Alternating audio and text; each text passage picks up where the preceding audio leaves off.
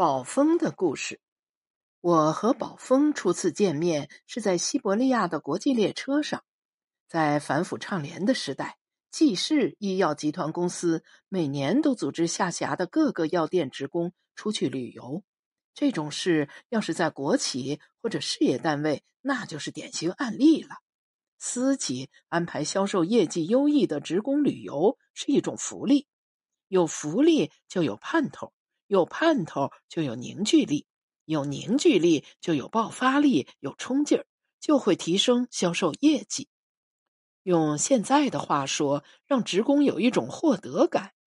再者说，药店是二十四小时营业，基本上没有节假日，让他们放松一下很有必要。宝峰是这次出国旅游团的团长，我跟医药行业并不沾边儿。那人的妹妹董事长特意安排我们两口子随团一块出去玩玩。如果我有可能顺便写一篇游记，中间加上一句两句他们药店的事儿，不是很好吗？老妹说：“不写也没事儿。对写作来说，压力不一定能转换成动力，积极的放松才有可能酝酿与激发更大的创作能量。”老妹看我有些不好意思，就说：“姐夫，你在旅途中为大家服务服务，分个房间呐，召唤一下吃饭呐，集合呀，干点这些杂事儿就行了。”他这么一说，我心就安了。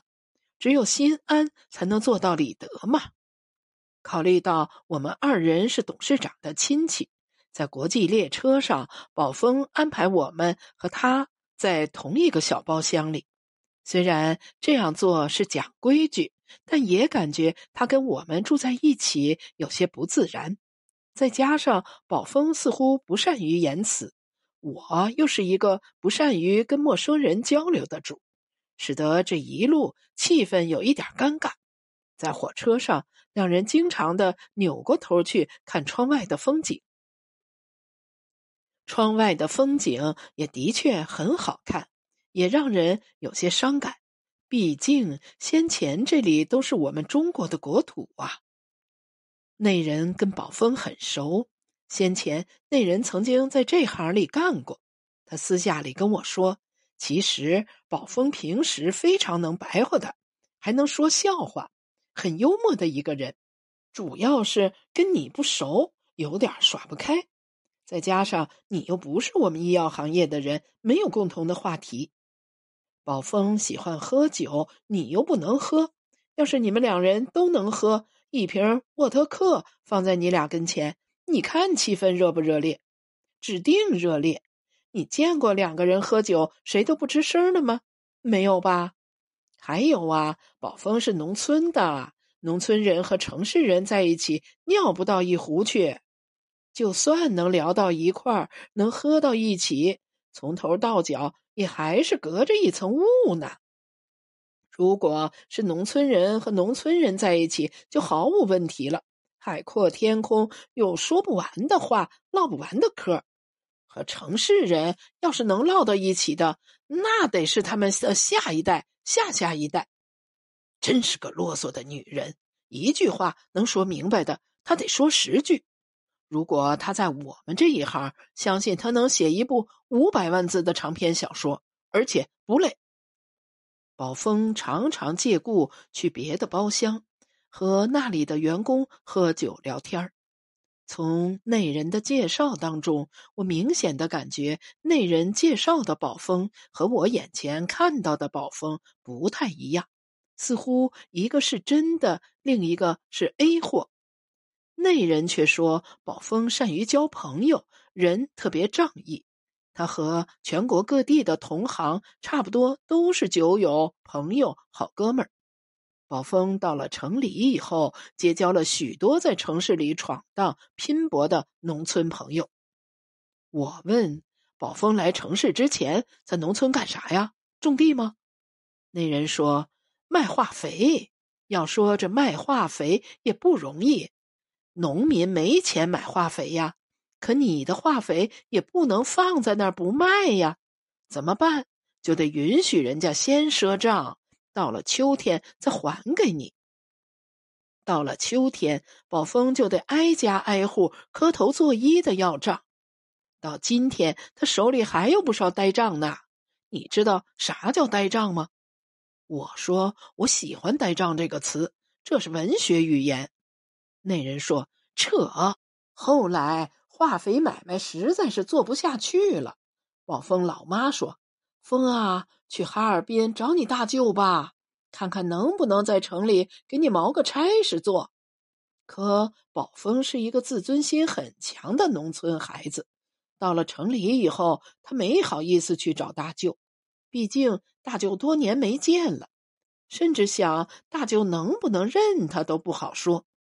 我说面子矮，那人说就像你说的。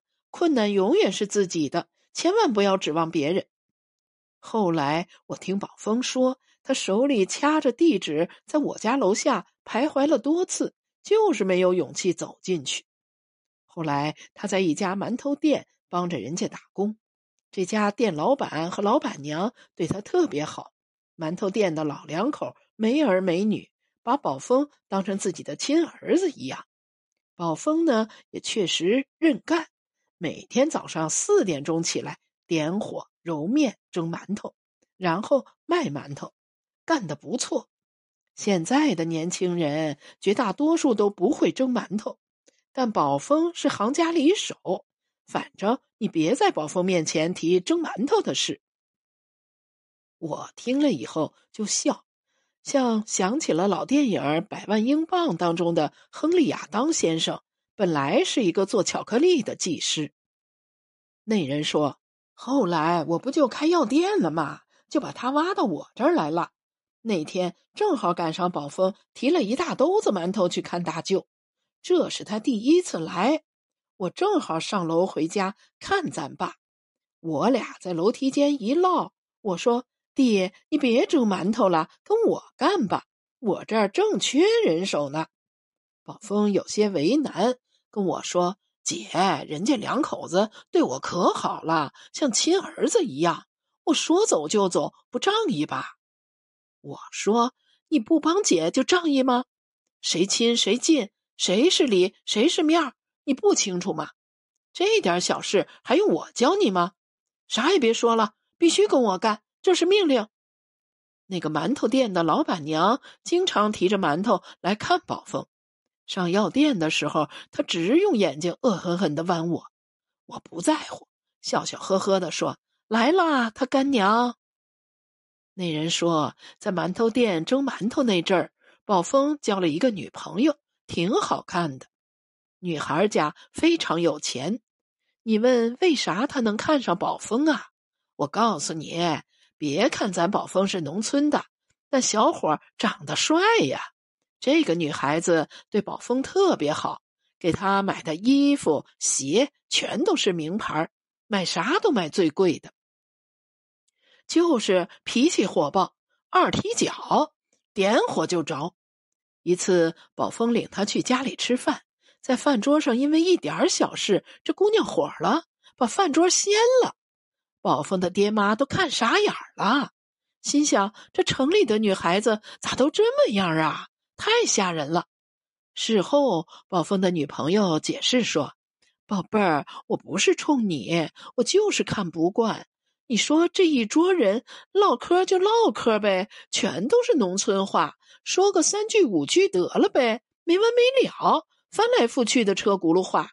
种地呀，施肥呀，买种子呀，咋的？生产队里开大会呀？”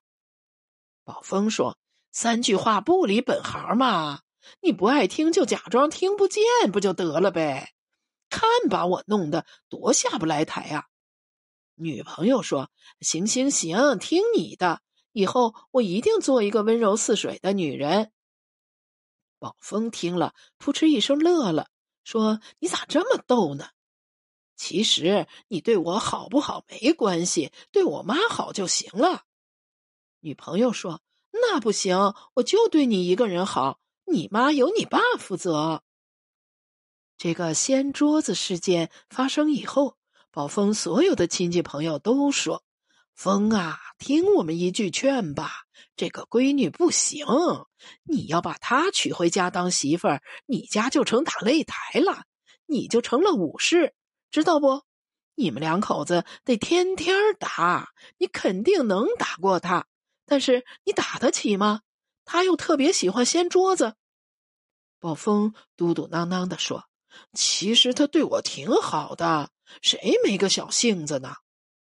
不行，我把桌子腿焊在地上。可是面对各方面的压力，宝峰也没有办法，直叹气。想到平时他对自己的好，那是真可爱；但一想到他掀桌子那个虎劲儿，心里就堵得慌。你打他，你凭啥打呀？你不打他，你凭啥不打呀？进退两难呐。在贝加尔湖整个行程当中。宝峰一直对我们，特别是对我特别客气。换句话说，彼此之间隔着的距离并没有因为火车的前行而拉近。但是这并不是说彼此没有进一步交往的欲望。可是你又不得不承认，不得不面对这个小小的残酷的现实：农村人和城里人的确很难找到共同的话题。在俄罗斯旅游期间，宝峰给我买了一盒俄烟，我当时心里就笑。如果买两盒，那他就是城里人了。那人悄悄的跟我说：“你看着没？宝峰买了一大包东西给他爹妈。宝峰可孝顺了。”我小声问：“没给他女朋友买点什么礼品呐？”那人说：“不是掀桌子的那个女朋友啦，换了。”就这样，与宝峰作伴的十几天贝加尔湖之旅就结束了。这次老泰山生日盛宴，宝峰也参加了。不过这次见面比上一次自然的多了。他见面就亲热的喊姐夫，我也热情的说：“呀，宝峰。”